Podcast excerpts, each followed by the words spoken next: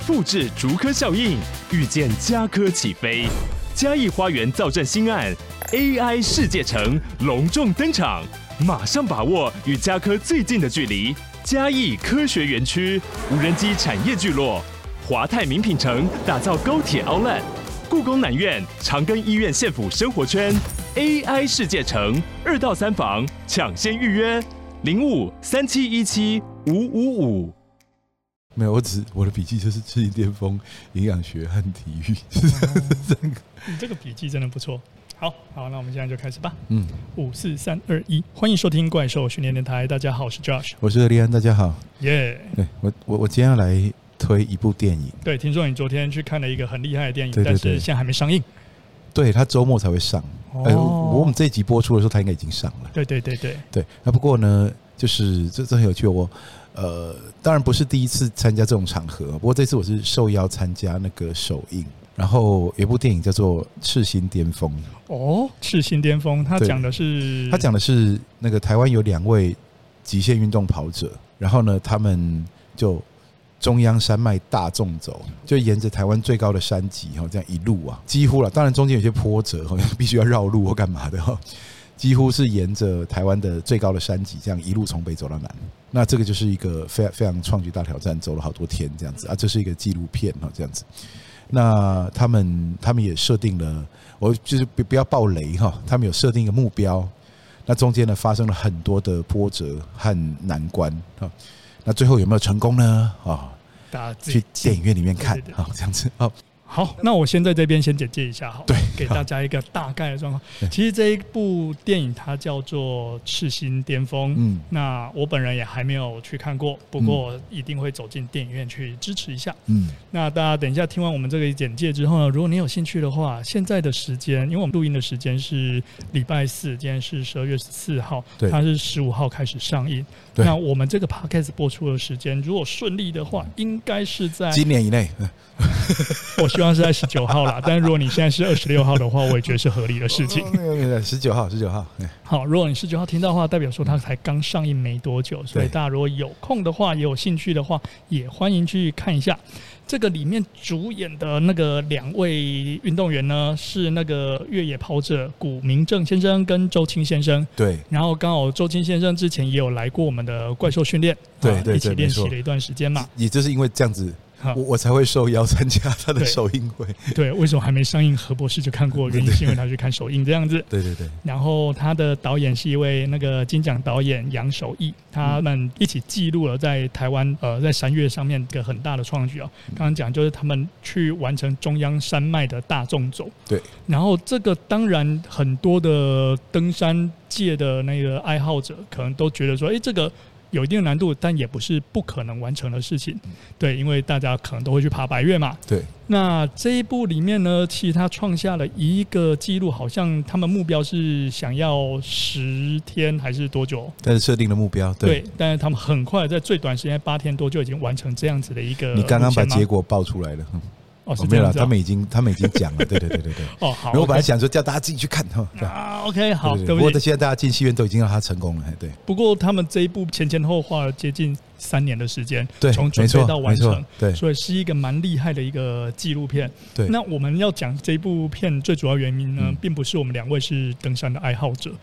谁说的？我们也爱，觉得我不爱哈？因为我很爱看，只是没去爬而已。好，但是我们想要在从这个过程中呢，请何老师来看一下，说，哎、嗯，你看完这部片之后，针对他这个努力啊、挣扎的过程啊，或者是有什么样其他了不起的地方呢？然后跟我们做一些分享，说不定大家听很有兴趣，可以一起去支持一个这样了不起的事情。我觉得那个电影本身哈，就已经把那个挣扎呈现的非常好了哈。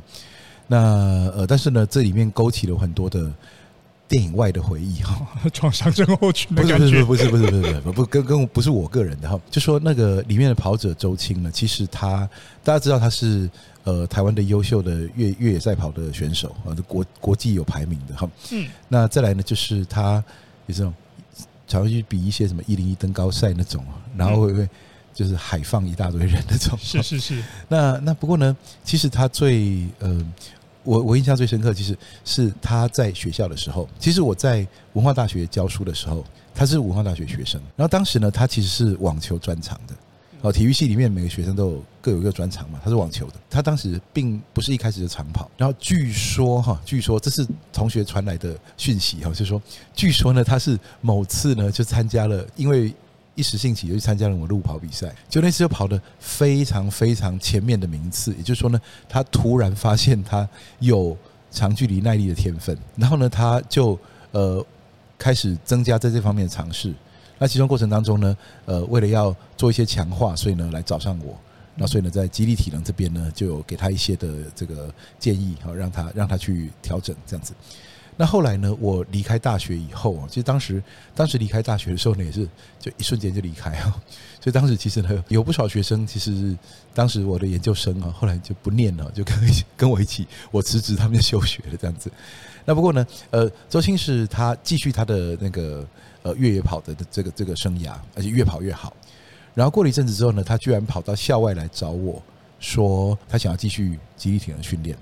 那时候那时候安排巨人教练，好像很多人大概也知道巨人教练。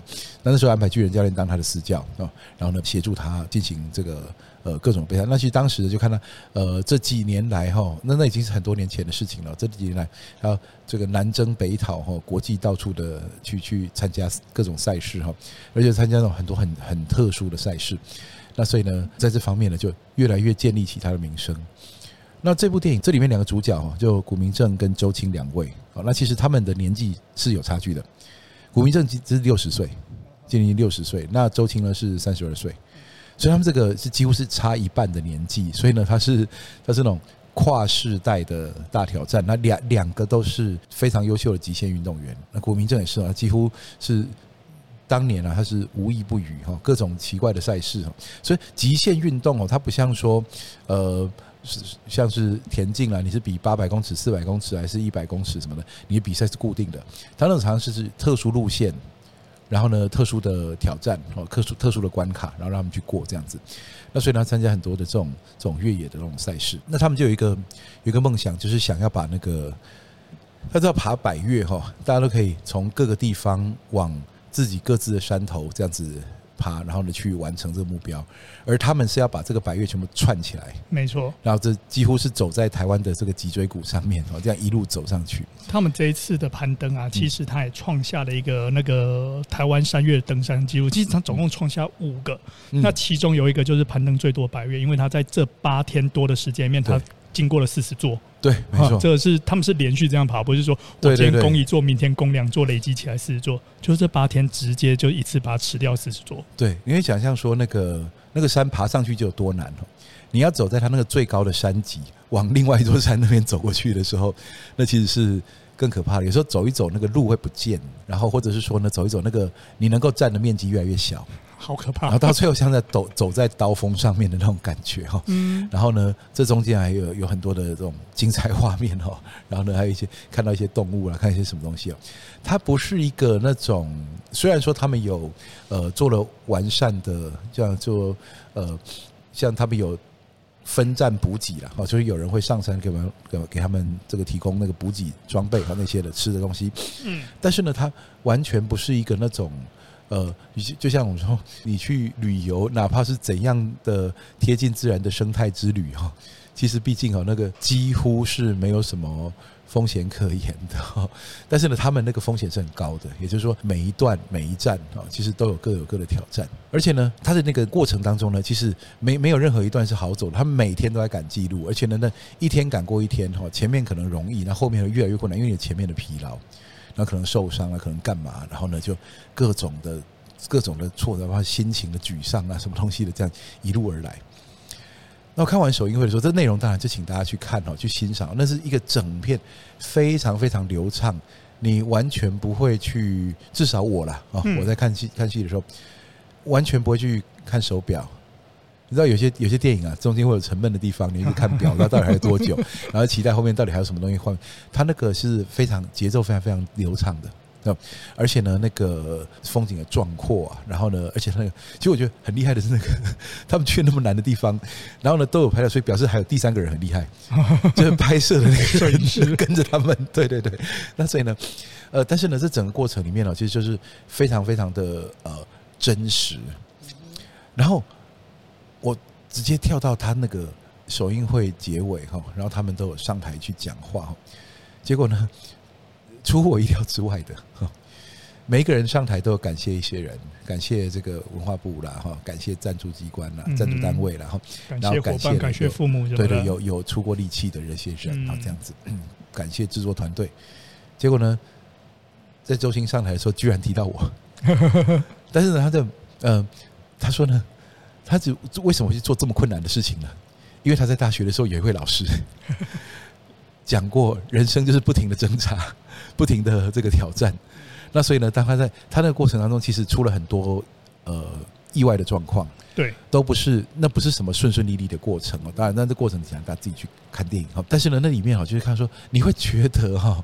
他那发生，如果是我啦，我说我在坦白说，我坐在呃坐在舒服的电影院里面，在看着那个画面啊，看着他那个那个那些这种这种心力交瘁的状态，我觉得他那发生的那个事情啊，那那么那么多件发生，任何一件都有可能让一个人就直接放弃。那但是他的这个这个一路的历程就这样子。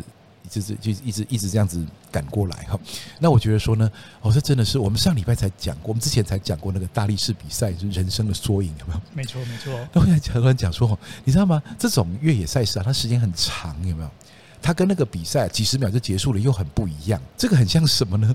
所以这样这样讲联想有点怪哈，但我觉得很像人际关系。什么人际关系呢？不是只有说哦，这个这个人跟人交往人际关系。我说，这是一个伙伴关系，例如夫妻，例如亲子，或是例如呢男女朋友，或者是例如说呃工作伙伴。你会发现说呢，哈，在一个人有目标是，就是说相对容易，相对单纯。而两个人有一样的目标。看似好像说了，哎，这样子的话呢，两个人互相扶持啊，这样。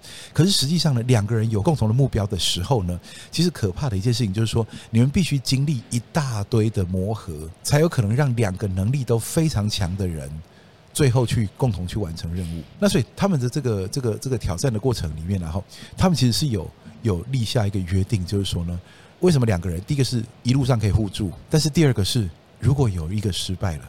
另外一个要成功，你会觉得说，我听到这种感觉说，哇，这是真的是觉得很壮烈的那种感觉，你知道吧？结果呢，它里面就会有那种真的是。会不会现在只剩下一个人有办法完成的这种这种关卡？然后呢，但是后来呢，又想尽了办法去克服。然后这中间当然也经历了很多的情绪的起伏。所以呢，我就说这个有时候很像什么？叫就讲呢，像像夫妻啊，像可能开开心心的结婚，然后觉得要共同组成家庭哦。那结果呢，呃，小孩来哈。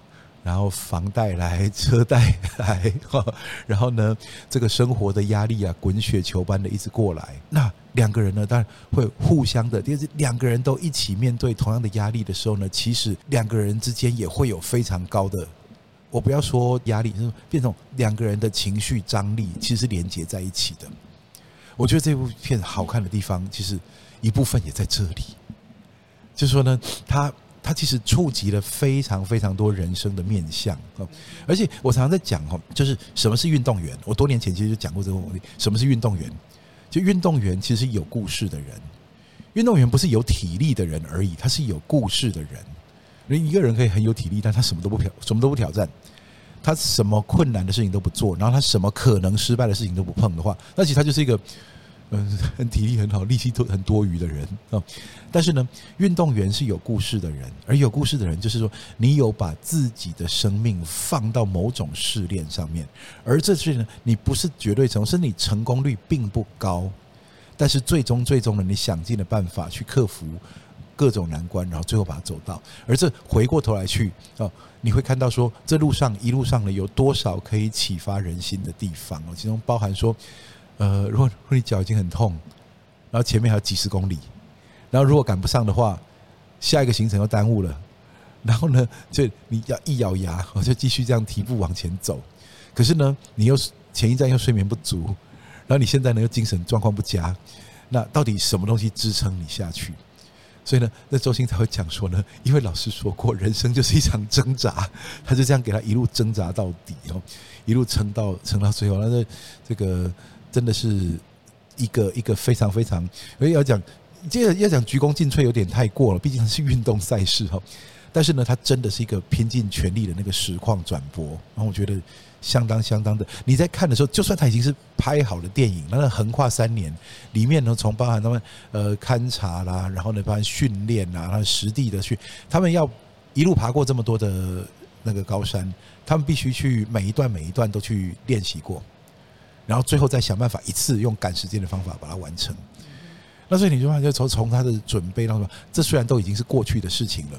可你当下在看的时候呢，仍然很像是那种那个呃棒球比赛打到九局下半，然后分数还差不多的那种感觉，就觉得你都不知道说到最后他们到底有没有办法去完成。当然他们现在已经公布记录了，所以我们后来知道他们是平安下来，而且呢也是有这个有有达达标，不只是达标，其实其实还时间还蛮漂亮的。但是呢，这一整个过程当中啊，我会觉得说呢，如果说你的人生走到了一个你觉得很乏力的地方，我们都会。其实，呃，我讲人人是抱怨的动物哈，人人是人是指看好不看坏的动物，但不是全部了。但是有很多人这样，所以呢，你的人生走一走，你会觉得说，嗯，到了这一步，然后呢，我突然觉得哦，这很乏味啦。然后前面不知道在哪里，然后过去的又不知道有什么意义哦，这样子去看一看这部电影，它就会给你很多很多的力量。OK，刚有提到说这一部片。它前后耗时了接近三年的时间才把它拍摄完成。对，那当然最后面呢？摄影团队应该就是在那个十天之内，要八天多这样子。嗯，好，已经被我爆雷，其实不是我那个网络上的资料这样子。对对对对对。对，然后拍摄完那一段应该是相当艰苦，而且就是需要重大人力的一个阶段。那其实，在前面两年的时间呢，他们光是就像刚何老师讲，光是做场地的勘察，或者是针对这相关的一些特殊挑战去做训练，对，就花两年。而这两年的时间呢，根据报道指出，他们就已经发生了不少险象环生的事情。对，所以我们就来想一下，当我们在训练的过程中，嗯，如果遇到困难的时候，我们遇到瓶颈的时候，是不是容易发生放弃的念头？对，或者是想说，呃，想要去寻找比较轻松的脚步，但是。不管说他们是为了完成纪录纪录片，或者是他们是为了要完成自己的一个挑战哦，其实这两年他们也没有放弃，才会有这部电影。对，所以我们想一下，这两年是一个多漫长的旅程哦。我们可能就是一转眼两年过去，但在他们的生活中，每天就会思考说，我接下来完成这件事情，我应该做什么样训练，应该要做怎么样的一个挑战，然后准备好自己哪些的能力。那再者是，他们这中间如果遇到一些重大挑战，不管说这过河的时候有溺水的状况啊，或者是爬山的时候有险些失足。的情形，对，他们针对这样子的危险，他们是立刻选择了放弃，或者选择了撑下去，然后我要挑战它。这个都是一个人性上很了不起的一个过程。他们那个很多地方哦，是他们在场刊或者是训练哈，就是分段分站训练的时候，其实出过意外的。那你想哦，你曾经出过意外，你在这个地方其实是有是有创伤记忆的。但是呢，你在那个真正挑战的那一趟里面，你要在强大的疲劳压力之下。重新去把所有的关卡全部闯重新闯过一次，所以像讲说你那个，就像关羽不是过五关斩六将嘛？哈，他本来是一关一关的去打，就他现在要连着打那种感觉，这这个比喻好像有点不伦不类的感觉哦。就你像说你你就是本来人家打一关就已经很累了，而且还不一定会赢，他现在必须要连续这样子破关。哦，所以其实呢，周青和古明正两位跑者哦，因为我觉得他们说实在的，以他们现在的。那个成就都已经是，因为因为极限运动很独特，所以所以你你的那个成就也不可能被别人重复哦。他他每每次遇到的情形也不一样，像现在遇到遇到那个坏糟糕的季节，因为糟糕的天气，然后也差一点就打坏他们整个计划。而且下次有人再跑一次说，不一定有他这一样的天气一样的状况，对。所以他这个东西不可能被成就，这样的是独一无二的成就，他们已经累积了满身。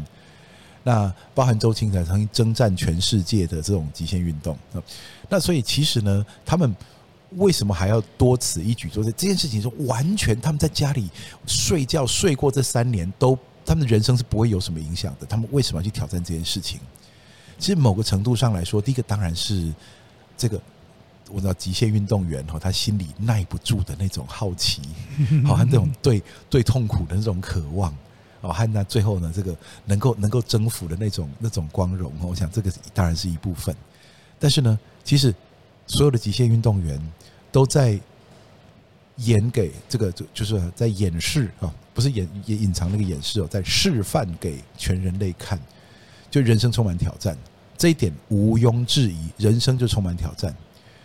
你可以暂时的安逸一下下，他那个里面这个呃电影里面有一句话哈，就是我不知道有没有办法把它把它重复的对哈，就是这个变动才是常态。高山上面变动才是常态。嗯，就你上一秒钟风和日丽，下一秒狂风暴雨，然后呢，突然之间温度骤降到这个所有人缩着在那边发抖，然后呢，突然之间呢又呃好像状况又解除了。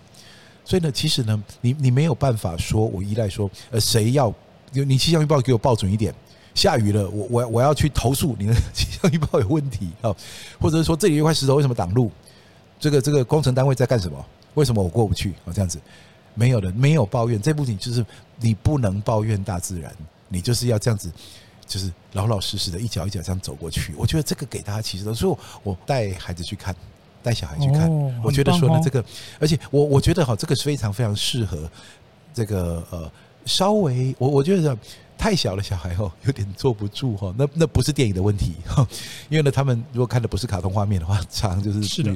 但是呢，那个如果说你有青少年小孩，而至少已经已经读中中学以上的。其实他对于人生的一些呃努力啊、挫折啦这些东西已经有所体认的人哈，去看这部片是一定会留下印象的。就是他当下就算没什么反应，他以后会联想起很多事情。我觉得这部片只是一个后劲很强很强的。就包含说，其实从看完以后，接下来到我从昨天到今天，我就已经想到他不知道多少次，包含说我。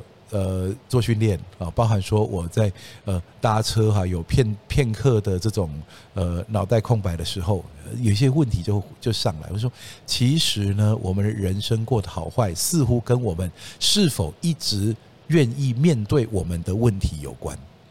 你愿意面对，你就有机会得到它后面的好处。那你如果不愿意面对，你就那狂风暴雨一直刮着，然后你不前进。嗯哼，我觉得帮这一个电影做一个那个。全是现在的文明一直让我们人生越过越顺利，所以让你的呃遇到的困难越来越少。对，那它当然会在我们的人生活中带来更好的一个心灵的那或者是身体的对愉悦。对，但是呢，它相对对于我们的灵魂或者是我们抵抗那个困境的状态也会产生侵蚀。这就是最重要的一个 key point。所以很多极限运动员哦，他能够去挑战自己。那原则上，就他的性格里面有一个部分呢，是他想要让自己在危险的状况之下克服了之后，看见自己的成长。对这一个的人格特质或者是这种灵魂特性呢，其实在我们现在现代生活中越来越不容易发现，越来越稀少，越来越珍贵。而这也是我们一直在鼓励我们在体育的这个发展过程中，一些竞技运动带给我们的呃竞技运动员很大的成长，就是说你在。那个呃，那一些规则之下，它制造了结果的不可预测性嘛？比赛规则，那也不知道谁会赢谁会输。那你在这个过程中遇到的挫折或挑战，你有能力去克服它，你的心智能够去承受这样子的压力，才能够得到一个向上成长的机会。那这后面得到的心理的富足也是相对是非常强大，就如同我们上礼拜或上上礼拜。或很多礼拜之前讲到的大力士一样，因为我不知道这集什么时候播出啊。你不要给我快一点播出还好。好，OK。对，我们提到大力士比赛一样，就有一个七十量级的那个得奖者，后来他来跟我们讲说，他听到我们的那个 Podcast。他也非常感动，因为他当初呢，就在前面两项的时候呢，出现了不太好的那个预期，所以他的成绩比他想象中好的时候，他是他是没有放弃，他靠着后面的那个努力，把后面几项抠回来了之后呢，他才能站上他的那个领奖台，站上图台上面，对对，呃，是非常厉害的一件事情。其实这也是我们在讲说，其实很多的运动员呢，我们。不是说他没有资源或者是什么都需要大帮的，其实他最大的财富是来自于这种抵抗困难的心境跟抗压力。对，没错。那所以我在这边也更想要推崇说，像是周青或古明正这样子的极限运动员，他们之所以厉害的地方，是因为其实必须要说了，很多在呃固定场地里面的极限运动，它的风险呢是相对来说没有到极限运动那么的高。虽然说都有可能受伤。你是越野的话，那个风险的确是更大。对，刚刚提到说，因为你不能够怪天怪地，他给你的一个意外。有可能真的是让你丧命，我想南铁是这样子，真的。他们他们其实遇到几次真的是性命相关的风险，真的。对。然后在这么强大的压力之下，而不是只是说第一名或第二名的差异之下，他还去把它调整完。其实这个就是我们在整个我相信在观赏这个影片过程中最令人感到震撼的地方。对对对，所以我是说呢，其实啊，嗯，看电我我我觉得在台湾近年来哈是越来越好，因为呢，在体育。解读体育这件事情上面哈，其实我们有越来越多的人，我看到很多很多的专家学者们，还有很多的这个社会的一些呃发表社会论述的一些呃网络人士哈，其实都越来越开始可以去呃论述这些事情哈，就说其实呢，这个运动赛事哈，它带给人的不是什么什么很精彩的画面啊，或什么，就现在电影的手法，还有这 AI 和科技，其实你什么画面。都都可以画出来，但是那个人生实境这件事情哦，其实模拟不来的。嗯，真的有人真实的经过这些事情。那我说，就是回到这个宗旨哦，还是说人生呢，你不能够去要求一帆风顺哦。你如果变成一个只会抱怨，然后呢，认为说你什么都是呃你的你的权利和别人要负责。那其实呢，会把自己的人生越过越狭窄。但如果说你开始接受人生的变动，人生是各种挑战，而你一关一关这样子过，啊，然后会得到越来越富足的心灵。那这个其实才是竞技运动啊，或者是说这样那种极限运动，真的要带给大家的启示。好，那因为今天我们聊的比较久一点，我们就今天先不 Q&A，下期再 Q&A。大家赶快去看电影啊！对对对的，我们希望大家看完了之后呢，来跟我们分享一下那个一老一少。非常帅气的两个主角。OK，那我们今天的怪兽训练的台就先到这边结束。拜拜，拜拜。